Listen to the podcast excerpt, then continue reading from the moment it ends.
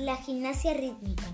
La gimnasia rítmica es una especialidad gimnástica que con música de fondo y utilizando aparatos la mayoría de las veces recurre a pasos de danza en el desarrollo de sus rutinas.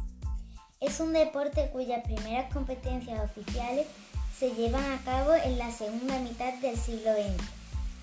Las competiciones sin prueba duran entre 75 y 150 segundos, individuales o grupales, en las cuales los principiantes deben desplegar sus rutinas en, la, una pista.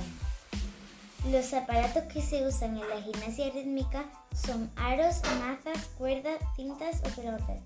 Suelen dominar las competencias de gimnasia rítmica en los países de Europa del Este. Lo primero para quienes quieran adentrarse a este mundo es encontrar un instituto que sea fiable, seguro, limpio y con entrenadores que nos sintamos a gusto, que nos respeten y nos incentiven. Este deporte está presente en los Juegos Olímpicos y también cuenta con una Copa del Mundo y Campeonato Mundial. Dato curioso, la gimnasia, además de ser muy delgadas, necesitan el nivel de concentración de un ajedrecista y poseen seis veces más elasticidad que una persona normal.